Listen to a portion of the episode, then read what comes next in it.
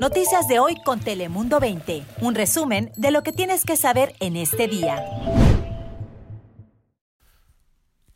Hola, ¿qué tal? Le saluda Sergio Flores y le damos a usted una calurosa bienvenida a este podcast del lunes por parte de Noticias de Telemundo 20. Este es el equipo de hoy. Hola, muy buenos días. También te saluda la meteoróloga Ana Cristina Sánchez. Hola, hola, saludos a todos. Feliz lunes. Les habla Fabián Bouzas. Gracias y un saludo a ambos. Hoy comenzamos con reacciones alérgicas a la vacuna. Es lo que se reporta desde el centro de vacunación cerca del Perco Park a casi una semana de abrir sus puertas. Durante los primeros días que empezaron a suministrar la vacuna en este sitio, al menos seis personas desarrollaron reacciones alérgicas. Esto de acuerdo a las autoridades locales. Un hecho que terminó con el cierre temporal del centro de vacunación mientras se investigaba lo ocurrido. Expertos de salud aseguran que estas reacciones alérgicas no quieren decir que la vacuna sea peligrosa o que no funcione. Según el condado, alrededor de 3.000 a 4.000 vacunas se administran todos los días en nuestra región. A nivel nacional, el sueño de muchos indocumentados podría convertirse en realidad. Por lo menos ese es el plan del presidente electo Joe Biden al asegurar que le pedirá al Congreso que otorgue un camino a la ciudadanía a 11 millones de inmigrantes indocumentados en su primer día en la Casa Blanca. Fue una de las promesas de campaña con las que el demócrata buscó el voto latino en las elecciones del 3 de noviembre. No se han presentado más detalles de esta legislación, pero de convertirse en ley sería el mayor paso hacia la concesión de estatus legal a personas indocumentadas en Estados Unidos desde que el presidente Ronald Reagan otorgó amnistía a casi 3 millones de personas en el año 1986. Vayamos con Ana Cristina Sánchez para que nos diga qué nos depara la madre naturaleza.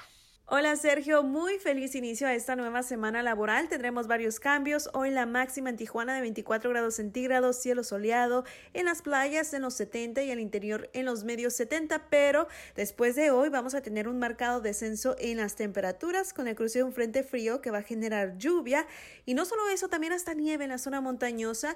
Esta semana tendremos varios sistemas que van a generar esas posibilidades de lluvia en toda la región, especialmente al sur de la frontera esta semana será bastante variada en tanto el tiempo, así que hoy hay que aprovechar para limpiar la basura de las banquetas, de las calles y así evitamos que esta basura llegue o tape las alcantarillas, ya que estaremos recibiendo esta lluvia a lo largo de esta nueva semana. Espero que pasen un bonito día y disfruten del cielo soleado que tendremos el día de hoy.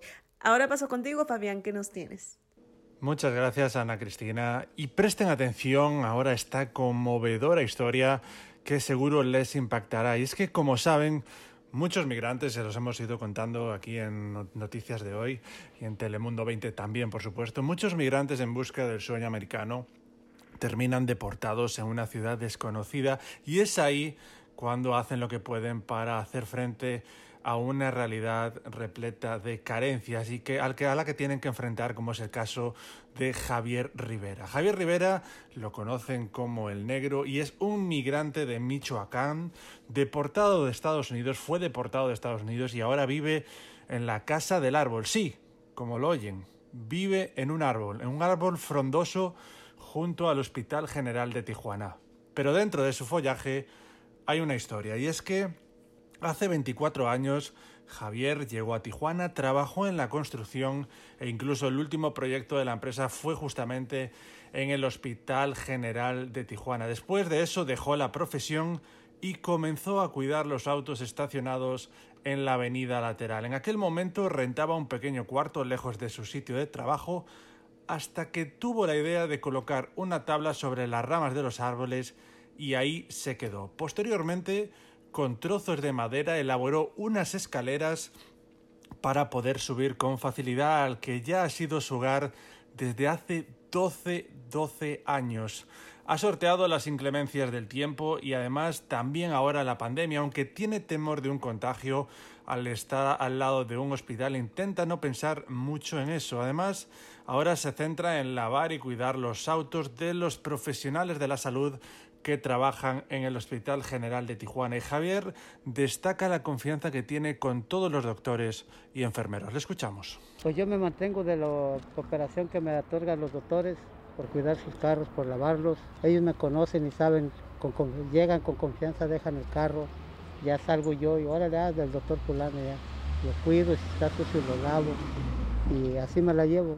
Y es que Javier no solo se dedica a cuidar los autos de los trabajadores del Hospital General de Tijuana, sino que también está siempre atento, vigilante, activo, ha colocado plantas por toda la calle y busca mantener el espacio siempre limpio. Todo ello siempre equipado con su mascarilla y el gel a pie de su casa. Así que esta es la dura, triste, y a la vez conmovedora historia de un migrante, una de tantas historias, ¿verdad?, que acaban siendo de personas que acaban siendo deportadas y tienen que sobrevivir a una realidad marcada por las dificultades y los obstáculos. Todo un ejemplo, Javier Rentería, de superación. Sergio, acabamos contigo. ¿Qué tenemos para terminar este podcast? Gracias, Fabián. Concluimos con el posible descubrimiento de una nueva especie de ballena, y no en algún lugar desconocido en el otro lado del mundo, sino que aquí, cerca, en Baja California. Dos investigadores identificaron una nueva clase de cifido, que son ballenas cuyo hocico se parece al de los delfines. Se les ha bautizado con el nombre cifido perrin en honor al conocido biólogo haitiano en San Diego. Los investigadores cuentan que anticipaban encontrarlos debido al sonido acústico que emiten estos mamíferos marinos. Bueno, es todo por hoy. Los esperamos mañana en este nuevo podcast de Telemundo 20. Muchas gracias por su sintonía. Hasta la próxima. Noticias de hoy con Telemundo 20. Suscríbete para recibir alertas y actualizaciones cada día.